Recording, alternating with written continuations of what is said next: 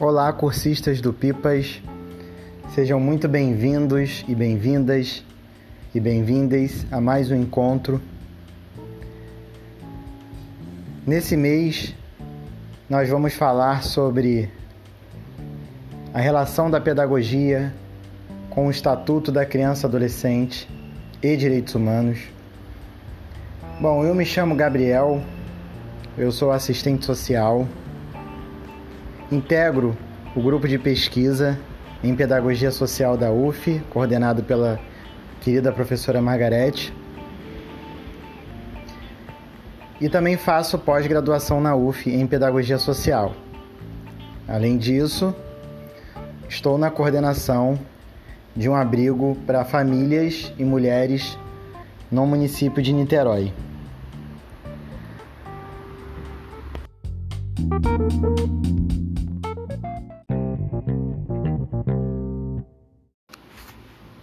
Bom, primeiro eu queria dizer da felicidade de por mais um encontro e mais um ano, né, estar aqui com vocês, é, com mais uma turma de cursistas do Pipas. Que vocês estejam aproveitando bastante essa oportunidade, esse momento, essa formação, que é uma formação muito valiosa e que a gente leva para o resto da nossa vida e para o resto da nossa trajetória profissional. Tenho a alegria também de saber que é, nós temos na turma educadores sociais que trabalham é, comigo aqui em Niterói, no abrigo, então fico muito feliz de saber é, que os educadores também estão procurando se especializar, aprofundar o conhecimento, aprofundar o debate e, e aprofundar também a sua atuação profissional.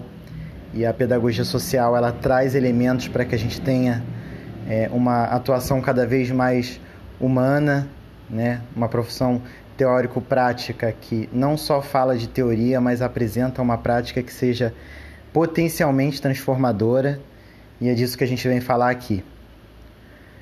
É, como eu disse, hoje nós viemos falar sobre é, o Estatuto da Criança e Adolescente, relação pedagogia social e direitos humanos. E é fundamental que a gente inicie é, traçando um panorama é, histórico da relação da sociedade é, com relação aos direitos dessas crianças e desses adolescentes. A gente pode iniciar, por exemplo, falando da década de é, dos anos de 1700, aproximadamente, né? Quando as crianças eram, eram é, abandonadas para a caridade, né? A atenção às crianças é, nesse período tinha um caráter bastante religioso é, como exemplo, a gente pode citar em 1726 é, a Irmandade da Santa Casa de Misericórdia, que criou a Roda dos Expostos, que era na Bahia. É, e o que era a Roda dos Expostos? Era um, um, uma espécie de cilindro, né, uma espécie de, de, de, de cuba instalado na parede da casa, né, que girava para fora e para dentro. Ali a criança que precisava ser abrigada ela era colocada, ela era abandonada e ela era criada pela, pela entidade, enfim, pela irmandade, né? É, essa medida ela foi regulamentada pelo Estado na época, pelo Estado brasileiro na época, e era a principal forma de assistência infantil no século XVIII e no século XIX. Avançando um pouco mais, quando a gente chega por volta é, de 1890, a gente já tem um Estado é, mostrando o seu viés um pouco mais repressor com relação às demandas é, sociais das crianças e dos adolescentes, e é criado o primeiro Código Criminal, que penalizava a criança entre 9 e 14 anos. O objetivo desse Código Criminal da República era conter o aumento da, da violência urbana é, na época.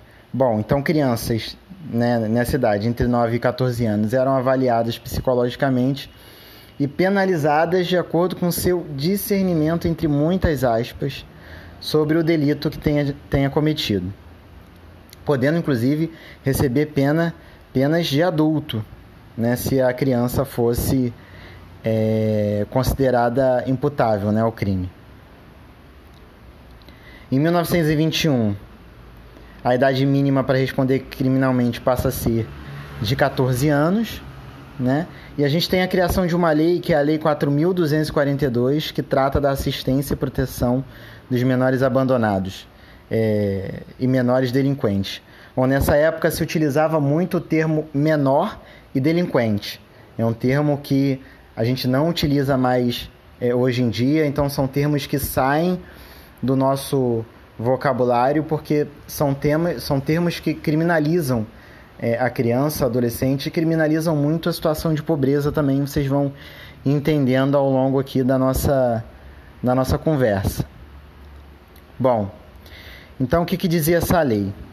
Essa lei dizia que os jovens que cometiam algum tipo de, de contravenção, né, que eram considerados esses menores delinquentes, é, eles eram considerados, perdão, eles eram considerados imputáveis até os 14 anos, ou seja, começavam a responder a partir dos 14 anos é, pelos seus supostos crimes.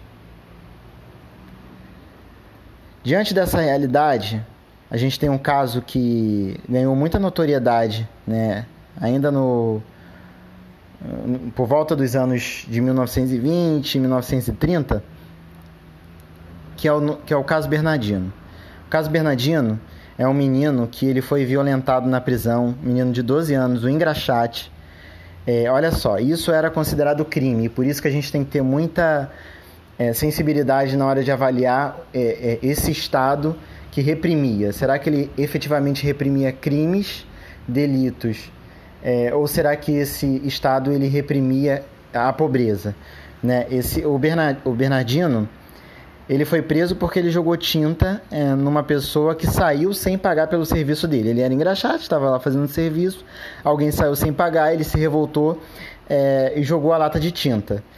Esse, esse menino de 12 anos, ele foi colocado numa prisão junto a 20 outros adultos, foi violentado de várias formas é, e depois jogado na rua. Foi levado para o hospital, o caso acabou ganhando notoriedade é, na mídia, e aí começa é, é o debate sobre é, essa questão da, da pena para a criança, para o adolescente, e para onde vai essa, essa criança, esse adolescente que precisa cumprir determinada medida. E aí, em 1927, é criado o primeiro Código de Menores. Primeiro Código de Menores, que é, era considerado na época né, uma lei de assistência e proteção aos menores. Você vê, ainda um Estado muito punitivo. Né? O Estado que tomava rédea sobre a situação de é, pobreza e marginalização das crianças e adolescentes era um, esta um Estado extremamente punitivo e através dessa lei, conhecida como Código de, de Menores, é, ela torna os jovens imputáveis até os 18 anos, ou seja, é, em, apesar dessa relação ainda é, é, entre Estado, família, criança e adolescente é, que permeia a esfera judiciária, é, existe um avanço. Antes era imputável 14 anos para baixo, agora é imputável 18 anos para baixo. Então essa lei proíbe é, a chamada roda dos expostos, né? É, e cria uma chamada escola de prevenção para delinquentes. Escola de prevenção para delinquentes. E uma outra, escola de reforma para o abandonado.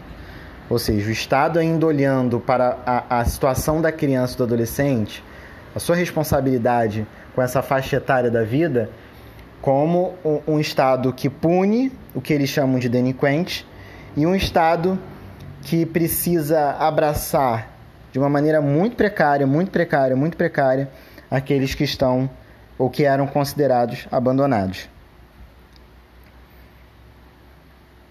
Bom, a partir de 1940, é, a gente tem o Serviço de Assistência a Menores, né, que é o primeiro órgão federal que se responsabiliza pelo controle e assistência é, dos menores é, em escala nacional. Eu estou usando o termo menor porque é um termo que ainda se utilizava na época, mas é, uma ressalva: nós hoje em dia utilizamos os termos criança e adolescente e não mais menor. E aí esse serviço de assistência ao menor, ele atendia a, aos menores abandonados e, e desvalidos, que eram encaminhados às instituições oficiais existentes e aos menores delinquentes que eram é, internados é, em reformatórios. Em 1964 a gente tem a ditadura militar, né? E com isso os militares criam é, a FUNABEM e a FEBEM, ou seja, o serviço de assistência a menores ele é descontinuado, ele é extinto e é criado a Fundação Nacional de Bem-Estar ao Menor, que é a FUNABEM, e a Política Nacional de Bem-Estar do Menor, que é a é PNBEM, né? É, que é a política, na verdade, que deveria coordenar todas as ações nessa área. Enfim, a questão da infância ela passa a ser tratada como uma questão de segurança nacional que dá origem às FEBENs, né, em nível aí estadual. Então, FUNABEM a nível nacional é, e FEBEM a nível é, estadual. Então, eram instituições de extrema repressão e controle que tiravam crianças é, é, da casa de famílias pobres e jogavam é, nesses, literalmente jogavam é, nessas fundações, né, nesses centros, sem qualquer tipo de amparo que a criança necessitava para o seu crescimento sadio, né? Então, e a criança era tratada como um problema, criança era vista como um problema. É, então ela não tinha um, um, um, tratamento de amor, um tratamento de carinho, um tratamento de atenção, que é o tratamento que as crianças adolescentes precisam ter. Né? Era o mais precário, precário, precário dos precários. Então, é, diante disso, se viam fugas constantes, muita violência interna e uma ineficácia nessa política que é, se preconizava ser uma política de ressocialização dos jovens. Na época, inclusive, tinha muita propaganda na televisão para falar da, da FENABEM, para falar da FEBEM, é, como instituições que iriam é, fazer com que a criança crescesse de forma sadia, aprendesse uma profissão e conseguisse é, um emprego, enfim, e, e seguisse a, tua, a sua trajetória de vida. Mas não era isso que era visto no interior dessas instituições. Bom, avançando um pouco mais, em 1979 a gente tem a criação do segundo Código de Menores. E aí, nesse segundo Código de Menores, pela primeira vez, a gente ouve falar na doutrina de proteção integral, né? que vai começar ali um embrião de uma concepção futura do que seria o Estatuto da Criança e, e Adolescente. Só que tinha um problema porque ainda se pautava muito no paradigma do menor em situação irregular, que é da legislação de 1927. Né? Então, que é o primeiro Código de Menores. Então ainda é, é, trazia a questão da pobreza como um problema, como é, é uma questão de delinquência, como uma questão de abandono. E aí esse código é, ele ainda permite que o Estado recolha crianças e jovens de maneira compulsória. Então, a criança e o, e o adolescente podia ser tirado de uma família se o Estado entendesse que não poderia continuar naquela família porque aquela família era muito pobre, né? E aí eles falaram, falavam que a criança, que aquele adolescente estava em situação irregular e condenava essas, literalmente condenava essas crianças e esses adolescentes ao internato até que eles alcançassem a maioridade. E aí a sociedade vai avançando, né, diversos movimentos de luta pelos direitos das crianças e dos adolescentes é, vão surgindo. Né? É, é interessante observar que a história de avanço da legislação o direito da criança e adolescente vai acompanhando a história de avanço da sociedade, principalmente no pós-ditadura militar. Então, à medida que a ditadura militar ela vai, ela vai é, perdendo espaço ela vai se mostrando frágil, ela vai se mostrando como um sistema que não tem condições de, de manter, de se manter politicamente e economicamente. É, a sociedade ela vai questionando também a situação da criança e do adolescente. Né? Então, é... a gente chega aí na década de 80 com uma realidade de 30 milhões 30 milhões de crianças abandonadas e marginalizadas no nosso país. Então, é, se a gente for olhar um pouco para trás, é, não adiantou nada a gente pensar é, essa criança é, é, em penalizar a pobreza, em criminalizar a pobreza, em pegar uma criança de 14 anos e condenar. A gente não conseguiu é, avançar para diminuir questões importantes como a mortalidade infantil o único ponto em que se avançava enquanto se pensava a judicialização da infância era que a, que a pobreza aumentava cada vez mais porque tinha-se uma visão de se criminalizar a pobreza. Né? As instituições criadas não davam conta porque não eram instituições que pautavam o seu trabalho num trabalho democrático, num trabalho de amor, num trabalho de, de respeito à criança, adolescente, entendendo que a criança é um sujeito em desenvolvimento, é um sujeito de direito. A criança era so, somente, adolescente eram somente um objeto do adulto. Então, é, estaria sujeito a tudo que o adulto ordenasse, principalmente um Estado, um Estado repressor. Não adiantou a gente tratar a questão da, da, da, da, criança em situação de rua, por exemplo, como uma situação, como um menor em situação é, irregular. Não, adiantaram, é, é não adiantou a repressão e reclusão dos serviços de amparo ao menor com as casas de correção. Não adiantou a FUNABEM e a FEBEM, aumentou ainda mais a violência. O índice de analfabetismo continua altíssimo, fora as violações sexuais.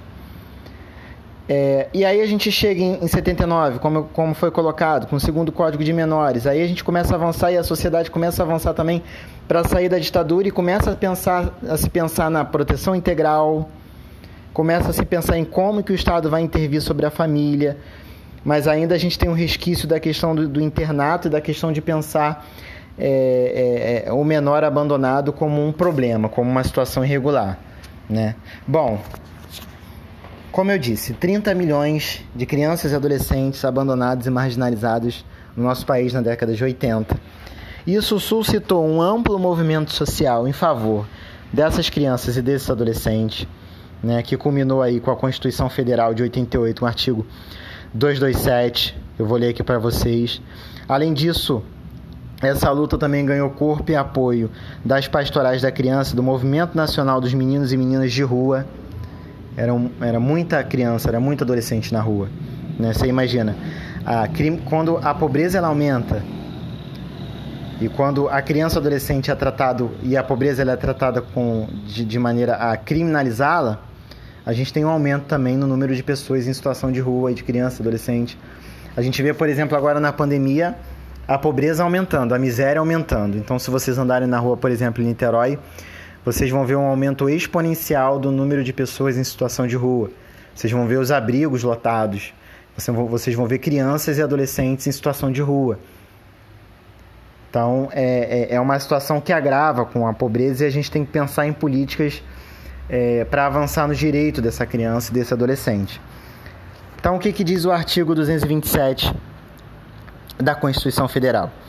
Diz que é dever da família, da sociedade e do Estado assegurar à criança e ao adolescente, ao jovem, com absoluta prioridade, o direito à vida, à saúde, à alimentação, à educação, ao lazer, à profissionalização, à cultura, à dignidade, ao respeito, à liberdade, à convivência familiar e comunitária além de colocá-los a salvo de toda forma de negligência, discriminação, exploração, violência, crueldade e opressão.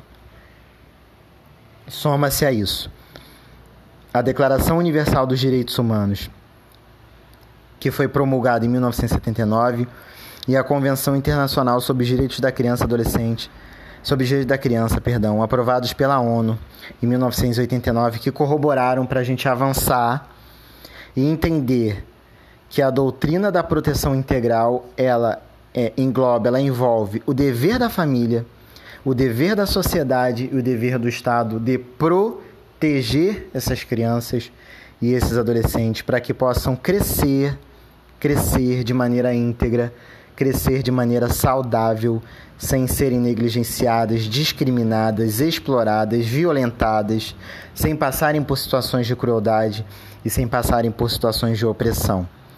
E aí a gente tem um lema com a promulgação do Estatuto da Criança e Adolescente em 13 de julho de 1990.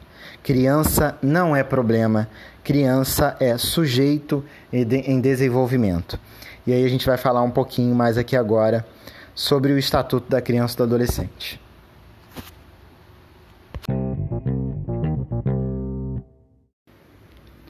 Bom, falando sobre o ECA, queridos, é, é importante a gente pontuar que o Estatuto da Criança e Adolescente é um marco para os direitos da, das nossas crianças, dos nossos adolescentes no Brasil e reforça o princípio de prioridade absoluta no atendimento a esse segmento é, de vida do ser humano, instituindo inclusive o sistema de garantia de direitos da criança e adolescente, que é o chamado SGD. A gente já falou sobre o artigo 227 da Constituição, que dá base é, ao Estatuto da Criança e do Adolescente. E a gente pode pontuar aqui algumas diferenças entre o Estatuto e o antigo Código de Menores, né, que foi substituído pelo ECA. Primeiro, com relação à questão da doutrina, né, o, ECA tem uma doutrina de proteção integral. Então, ela entende que toda criança adolescente é um sujeito de direito e é considerado um cidadão em fase de desenvolvimento. Já o Código de Menores é, tratava da criança e do adolescente em situação irregular, né? É, a lei era voltada para aqueles que eram considerados abandonados, é, carentes ou autores de ato infracional. E aí, para esse público, era direcionadas as ações de assistência, de proteção, de, de vigilância, enfim. Era uma tutela da lei e da justiça. Né? O Estatuto da Criança e Adolescente divide é, é, as idades das fases de desenvolvimento é, né, até aí os 18 anos, entre 0 e 12 anos incompletos, que são as crianças, e adolescentes de 12 a 18 anos completos.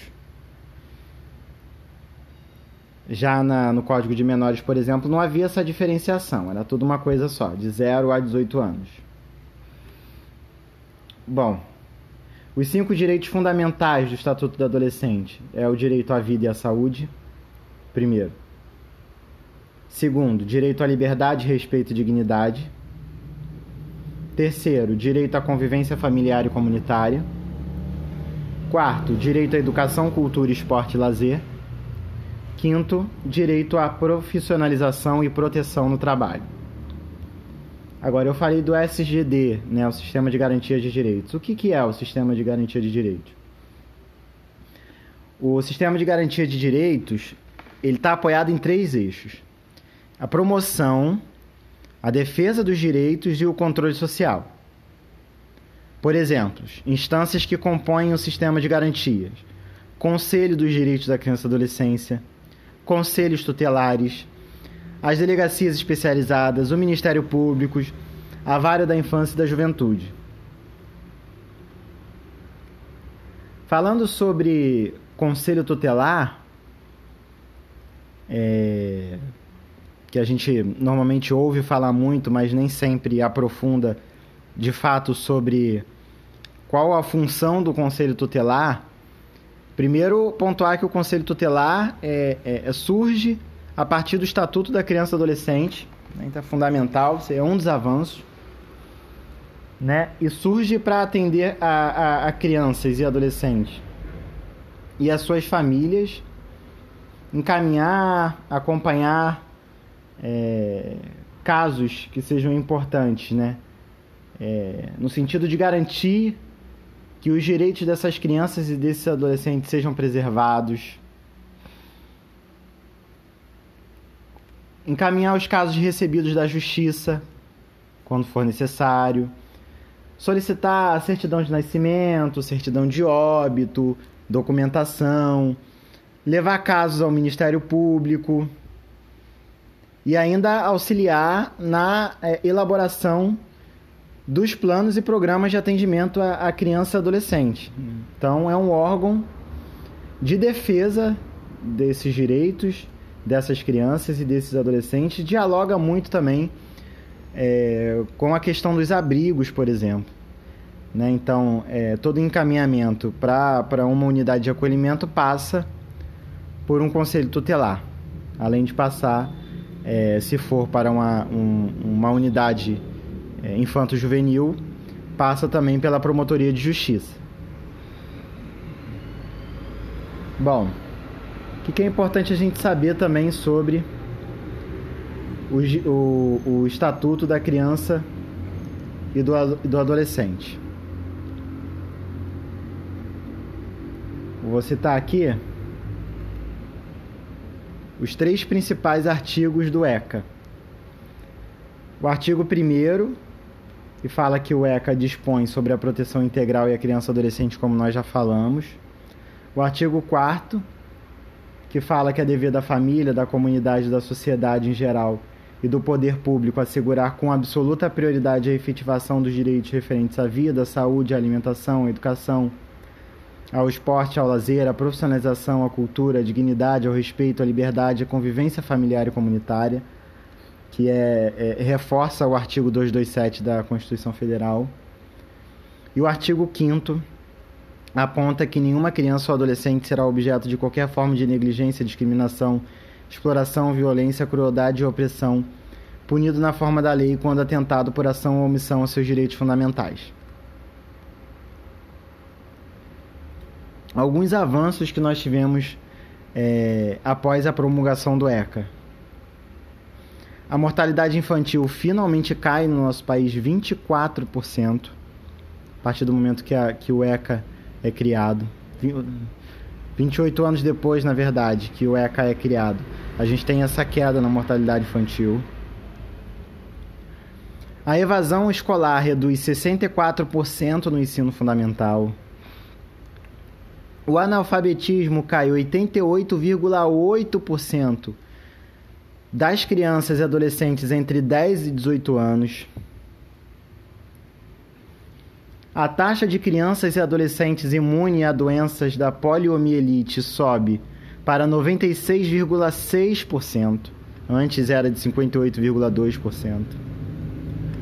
Nós temos uma queda de 73,6% no trabalho infantil e uma redução na taxa de mortalidade materna em 43%. Ou seja, o ECA dialoga com a educação, o ECA dialoga com a saúde, o ECA dialoga com a segurança alimentar, o ECA dialoga com medidas socioeducativas, o ECA dialoga com o direito da criança e adolescente de se desenvolver e de ser um sujeito em desenvolvimento. Mais avanços. São criados os testes obrigatórios para recém-nascidos, orelhinha, pezinho, linguinha, coraçãozinho, tudo depois do ECA.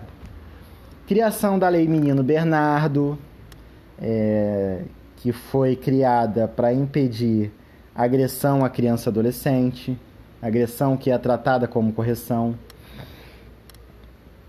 É criado também o Cadastro Nacional de Adoção, o Disque 100, né, para que a gente possa é, aí denunciar situações de violência ou de abuso contra criança e adolescente é, é, o fortalecimento da PNE, elaboração da PNE, do Plano Nacional de Educação. Isso acontece após o Estatuto da Criança e Adolescente. E é criado o Sistema Nacional de Medidas Socioeducativas para tratar das infração, da, da infração né, cometida por crianças e adolescentes até 18 anos, que vão desde advertência até internação. E aí, há pouco tempo atrás, nós tivemos na Câmara dos Deputados um debate a respeito disso. Né? Foi reduzida, inclusive, a maioridade penal para 16 anos para crimes graves. E, e, a sociedade entrou num debate sobre se deveria se reduzir a maioridade penal ou não. No entanto, é, se nós conhecêssemos a realidade do que é hoje o SINASE, do que são os sistemas do DEGAS, das medidas socio educativas, nós entenderíamos que eh, as nossas crianças e os nossos jovens já passam por uma prisão quando precisam cumprir a internação nesses espaços. porque são instituições, apesar do avanço legislativo e da luta de, de movimentos sociais para que essa criança e esse adolescente seja efetivamente ressocializado, esses espaços ainda são espaços que criminalizam muito essa criança e esse adolescente infrator. E a grande maioria dos casos são infrações leves. Furtou um, uma lata de leite, é, furtou é, um celular, enfim. Não são crimes graves, né? Estão relacionados normalmente a roubos e a crianças e adolescentes que são é, que são induzidas à questão do tráfico de drogas, né? Então, 68,6% das crianças e dos adolescentes que cumprem medidas está, estão relacionados a questões de roubos e tráfico de drogas. Esses dados são da Secretaria dos Direitos Humanos, Secretaria Nacional de Direitos Humanos. E somente 14,8% são casos graves. Então, desse universo é, de, de situações que geram medidas socioeducativas, somente 14,8% são casos graves. E aí, como, é, como eu pontuei, é, as situações contra esses jovens, nesse, nesses espaços de medidas socioeducativas, é, situações de violência, de superlotação, de sobrecarga, é, é gravíssimo, é um atentado à questão dos direitos humanos, porque como que essa criança esse adolescente vai sair de lá pensando que ele possa de repente ter um futuro diferente do que o presente que ele teve até agora, né? É, e aí pensar que muitas dessas crianças desses adolescentes vivem em famílias é, onde a situação de miséria é muito grande, né? muitas delas são colocadas para trabalhar desde muito pequenas, é, vivem em, em, em comunidades onde, onde, o tráfico domina e acabam conhecendo só essa realidade porque ali é, o Estado não entra, ali não existe acesso à educação, ali não existe acesso à cultura porque a cultura salva, a cultura é importante. Ali não existe acesso à saúde, ali não existe acesso a nada. E aí pensar que, que essa é a única sa saída que essa criança, esse adolescente encontra, mas quando chega nesse espaço, onde deveriam se encontrar medidas socioeducativas, eles encontram mais abandono, mais negligência, é, mais criminalização, mais violência. É, como sairão dali? Né? É, é complicado. Então são casos aí, são situações é, para a gente refletir. Bom, apesar de todos esses avanços, é, com certeza o ECA não é um estatuto completo e ainda tem muito que se avançar. É uma criança aí ainda, né? É, 1990, então 30 anos de ECA, 31 anos agora em 2021. É, se a gente for colocar em comparação a outras leis, é uma lei, é uma lei bem nova, né? E se a gente for pensar em alguns avanços que o Estatuto precisa, a gente pode pensar, por exemplo, na questão da necessidade do, do ECA materializar redução de homicídio de criança e adolescente. Nós tivemos mais de 100% de crescimento. Nós precisamos aumentar a inserção desses adolescentes pobres, negros, indígenas e quilombolas no ensino médio, porque nós temos hoje uma defasagem em torno de 3 milhões de adolescentes. Precisamos combater a precarização dos conselhos tutelares, que normalmente são é, é, é, colocados como espaços de uso político e, e onde não se chega a muita verba também, não se tem muitos programas e projetos nem para qualificar o recurso humano que está lá, e muito menos para atingir de maneira qualitativa essa criança e esse adolescente que precisa do conselho tutelar. Precisamos que o ECA continue combatendo com mais efetividade a questão da mortalidade, principalmente da mortalidade de crianças indígenas com menos de um ano. E precisamos, sim, ainda avançar na questão da articulação e na integração de rede de atendimento com os centros de referência em, em, assistência social, que são os CRAs, com os CREAS, com os centros de referência especializados em assistência social, com os conselhos de direitos, com as diversas secretarias, com o sócio jurídico e com diversos outros programas que existem na sociedade. Esses são alguns dos desafios postos. Agora falar sobre curiosidade. O ECA é uma das leis mais avançadas do mundo. O ECA define que cada município deve ter um Conselho Municipal dos Direitos da Criança e do Adolescente, um Fundo Municipal dos Direitos da Criança e do Adolescente e cada município deve ter pelo menos um Conselho Tutelar. Com base no ECA, foi promulgada a Lei 10.639 de 2003, que torna obrigatória a presença do ensino de cultura africana e afro-brasileira em todas as instituições de ensino e fixa a permanência da comemoração do Dia Nacional da Consciência Negra no calendário escolar. E aí é fundamental a gente garantir nesse processo educacional o respeito aos valores culturais, artísticos, históricos e religiosos das crianças e adolescentes negras. E com o ECA, pela primeira vez, o Estado brasileiro descentraliza as políticas públicas de proteção à criança e adolescente. Cada Estado vai pensar a sua realidade e vai materializar essa realidade em políticas de atenção a essa adolescência, a essa infância.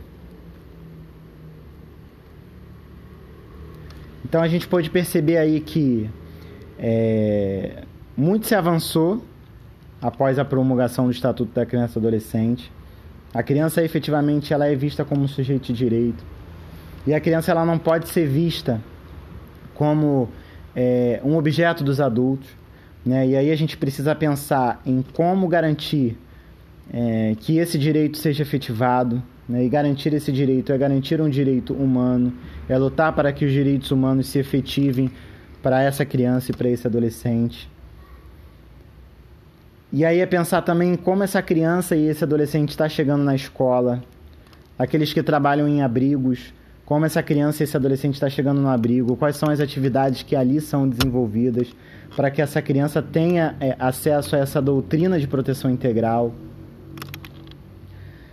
Pensar em como o município está vendo essa questão, né? pensar como o professor está vendo essa questão, como a escola está trabalhando seus programas e projetos né? É, como a, a escola está trabalhando as diferenças, né? Como a, a, escola entende também as limitações das crianças e dos adolescentes.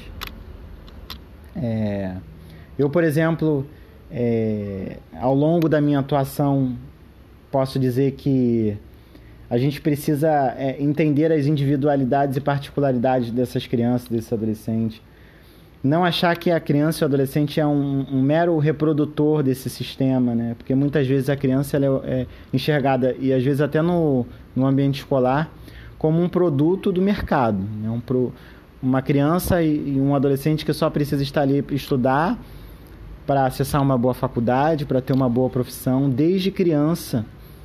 Desde criança, esses sujeitos já são preparados no ambiente escolar para o mercado de trabalho. Criança não é só isso, adolescente não é só isso. Tem que ter acesso à cultura, tem que ter acesso ao lazer, é fundamental. E que tem que entender a educação também como um momento de prazer, momento de autoconhecimento, momento de, de, é, é, é, de potencializar é, o nosso viés crítico, né, o nosso viés libertador, que é fundamental. O Freire coloca muito que a educação seja libertadora. Então a gente precisa pensar nessa educação é, nesse processo educativo, num processo educativo que seja efetivamente libertador. Né? Precisamos é, é, é pensar que essa criança, esse adolescente precisa é, é, de um olhar diferenciado para a sua saúde, precisa do seu momento para brincar. a gente precisa pensar também como que a gente está cobrando, a gente tá, como, como é que a gente está cobrando essa criança adolescente. A gente está cobrando como cobra um adulto? Porque hoje o mundo cobra muito da gente. Como a gente passa isso? Na nossa família, por exemplo, os nossos pequenos. Como a gente passa isso nas nossas escolas? Como a sociedade passa isso? Né? Então é, é fundamental. A gente pense é, essa integralidade na, na, na, nas nossas ações. Que a gente pense em numa atuação que seja criativa, sobretudo criativa para garantir esses direitos. Que a gente procure se especializar cada vez mais, conhecer cada vez mais quais são os programas, os, os, os, é, os benefícios a que essas crianças e adolescentes têm, têm direito, podem acessar, é fundamental. Então, é pensar efetivamente uma proteção integral para os nossos pequenos.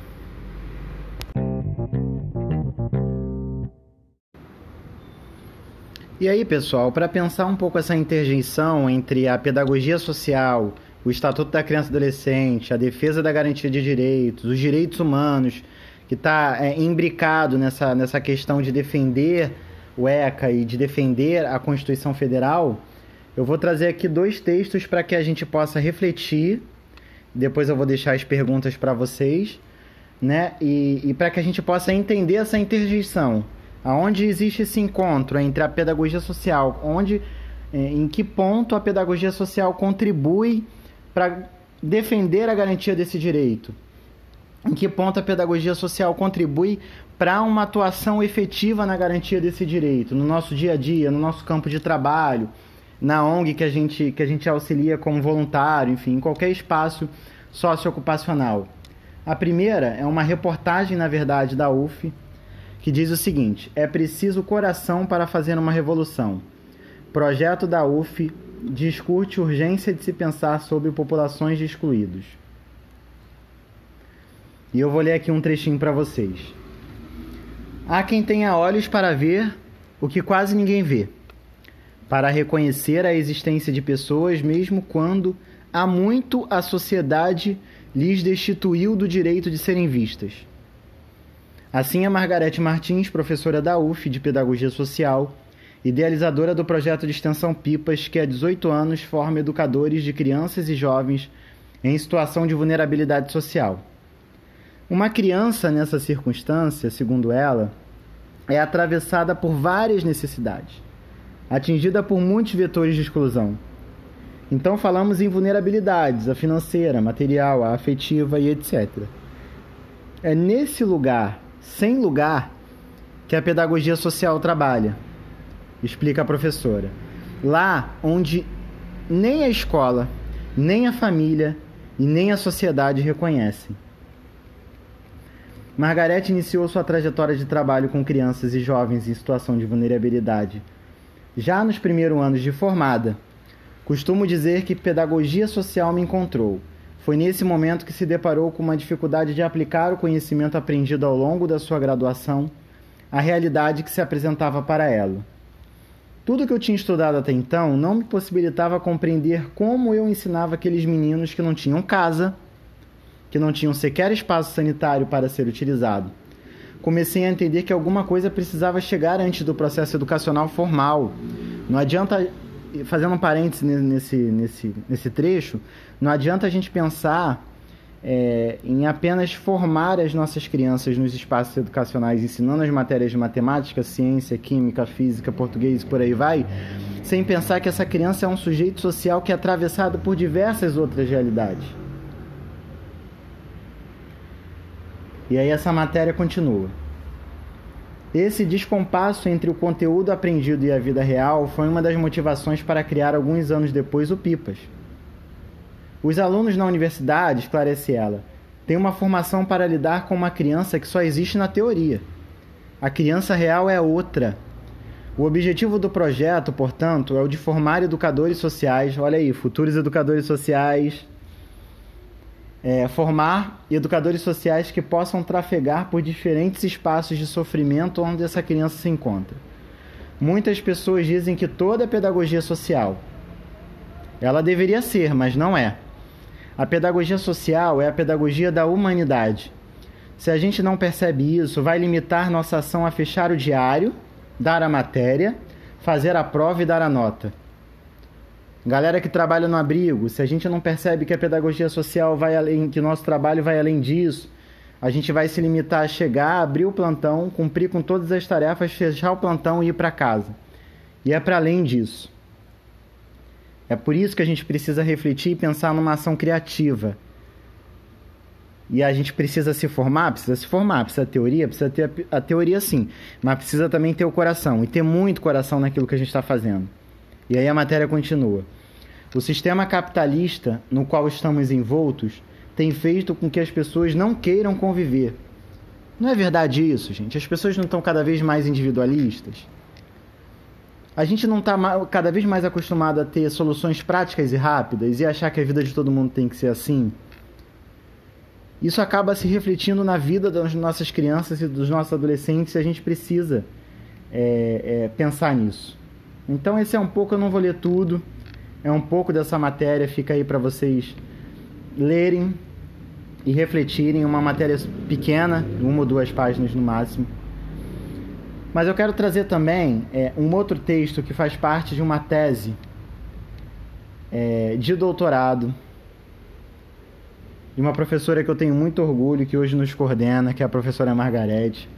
Né? É, o título diz, e que, de, que deu base, inclusive, para um livro que eu indico para vocês é, a leitura, indico a compra, faz parte da coleção Pedagogia Social. É um livrinho amarelo, a editora é Expressão e Arte. O nome do livro é Pedagogia Social Diálogos com Crianças Trabalhadoras. O livro é muito bom e ali a professora Margarete ela vai tecendo é, muitas considerações e interjeições entre a importância da pedagogia social é, no trabalho com crianças e na defesa dos direitos das crianças e adolescentes, e principalmente as crianças e adolescentes que se encontram em situação de trabalho. É, então, assim, tem muito elemento, muita pesquisa ali para a gente refletir e para a gente é, ressignificar é, o, o, o nosso trabalho e a nossa atuação profissional. Esse trechinho aqui da tese, que eu vou deixar para vocês também, é, o tema é o seguinte: a professora aprendente e as crianças trabalhadoras. Uma escola para todos e para cada um. A professora inicia dizendo o seguinte: tudo tem uma história, as pessoas, os animais, as plantas e o planeta. As nossas crianças e os nossos adolescentes também têm uma história. As teses, como os livros, também guardam suas histórias. Pode até não ser uma história empolgante, mas há sempre o que contar sobre eles. Esta, por exemplo, surgiu na necessidade de fazer uma releitura do material colhido em situação e pesquisa. E aí tem uma parte que muito me tocou. É, a professora ela vai, ela vai é, passeando entre trechos é, da teoria, como falas de Freire, sonhos, sonhos possíveis, potencializadores dos seres, transformadores do mundo é, é, trechos de Mário Quintana, Uma vida não basta ser vivida, precisa ser sonhada. A professora vai falando sobre a luta, sobre o que ela chama de uma escola possível, uma escola que seja fraterna, digna, solidária e principalmente capaz de acolher a singularidade. É, sonha com uma escola para todos e para cada um. E a professora diz que essa escola já está por aí coexistindo ainda que timidamente com as outras escolas, no interior de várias escolas e mesmo de uma única escola. E aí a professora vai trazendo um relato sobre a sua trajetória de formação, que assim, eu acho que, que, que é, faz a gente refletir sobre a nossa trajetória também, é, da nossa formação desde criança e da nossa trajetória, perdão, da nossa trajetória profissional também. E aí, um dia que a professora vai trabalhar numa escola, que ela fala aqui em Campos Elíseos, Duque de Caxias, não sei se vocês conhecem, se tem alguém que é de lá, mas é, o trecho da, dessa tese fala o seguinte: vou ler para vocês. O dia da apresentação da jovem professora marcou-a fortemente. Nunca realizaram uma viagem tão longa de ônibus e como aprenderia futuramente com a hipérbole das mães de seus futuros alunos. O ônibus chega primeiro no Ceará do que a Campos Elíseos. Após três horas de viagem, por ruas sem asfalto, o motorista avisava que a escola ficava no próximo ponto. Horrorizada com a distância e amando o verde da Serra da Mantiqueira, que se deixava ver forte e plenamente, cruzou o portão da escola. Não podia desistir, era um desafio para ela não apenas a viagem se transformava em desafio, o processo vivido a cada dia também. A diretora austera a recebeu com solenidade e, após a conversa inicial, tratou de passar as regras para o trabalho. Ambas, escola e diretora, gozavam de excelente conceito junto à Secretaria Estadual de Educação e ao Núcleo de Educação, o que facilitava a ida das recém-concursadas. Nesta escola, a jovem professora vai aprendendo uma das mais inquietantes lições da vida. As pessoas passam fome. Não o sabia. A única experiência que tomara conhecimento sobre pessoas passando fome por privações ocorreu na época em que o Rio de Janeiro foi acometido por uma catástrofe, 1966. Choveu em um único dia, o previsto para um mês, e muitas pessoas perderam suas casas e pertences. Naquela época, ela e seus irmãos doaram alguns brinquedos para as crianças que haviam perdido os seus. Naquela situação, ela experimentou a força da solidariedade, do exercício de humanidade, ao se condoer com o sofrimento de outras pessoas. Experiência que a marcou profundamente e com certeza mudava o rumo de sua vida para sempre. Experimentava pela primeira vez a felicidade existente no ato solidário. Por mais que procurasse entender, não conseguia uma explicação para o fato de um de seus alunos, o Rodrigo, comer e repetir até nove vezes a alimentação fornecida pela escola. Este fato ocorria sempre às sextas-feiras. Foi quando a professora resolve perguntar: Rodrigo, e aqui Rodrigo é um nome fictício, por que você repete tantas vezes a merenda? Rodrigo levanta o rosto, suado e com o olhar de quem parecia prestes a desmaiar, responde: Depois de hoje, professora, só vou comer segunda-feira. A jovem e inexperiente professora abraçou o menino e chorou. Sem perceber, o choro chamou a atenção das outras professoras que se apressaram em retirá-la do refeitório. Ela não conseguia e ainda não consegue aceitar aquela situação. Era demais para ela admitir ser possível que as coisas se passassem dessa forma. Durante a semana, a merenda escolar era a única alimentação sólida ingerida pelo aluno. Depois, a professora descobriu não ser ele o único a passar por privações, que o mesmo ocorria com seus familiares. Para além do choro da jovem e inexperiente professora, algo precisava ser feito. O fato é o divisor de águas para a, para a atenta professora aprendente. Aquela sexta-feira jamais seria esquecida por ela e, ao relembrá-la, chora. Chora porque nela o cotidiano escolar se escreve e inscreve com força.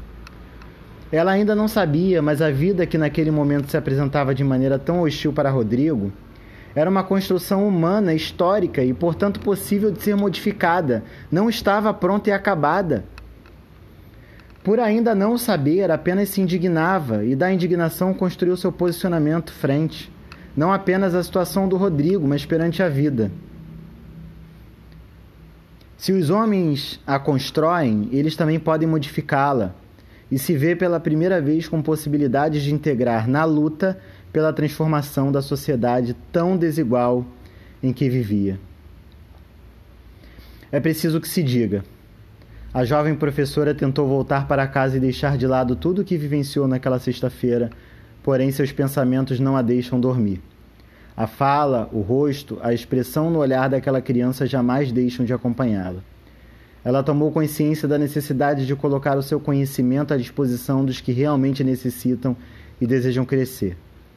A professora ainda não havia travado nenhum contato com a obra de Paulo Freire, porém se sentiu, mesmo que ainda intuitivamente, impelida a se posicionar contra quem e a favor de quem colocava o seu conhecimento a partir do seu trabalho. Com o passar do tempo, professora transmuta no cadinho do fazer pedagógico o seu cotidianamente, ao ponto de não mais separar da vida profissional da vida pessoal. Eu vou parar por aqui. E eu acho que a pedagogia social, ela ela ela tá tão imbricada na nossa vida que ela realmente não separa o nosso fazer pessoal do nosso fazer profissional. E ela institui um fazer pedagógico cotidiano. É um fazer é, é, profissional que se renova, um fazer pessoal que se renova, um fazer pedagógico que se renova. É a necessidade de se construir pontes de se pensar em estratégias e em alternativas. E essas estratégias e alternativas elas vêm das mais múltiplas possibilidades.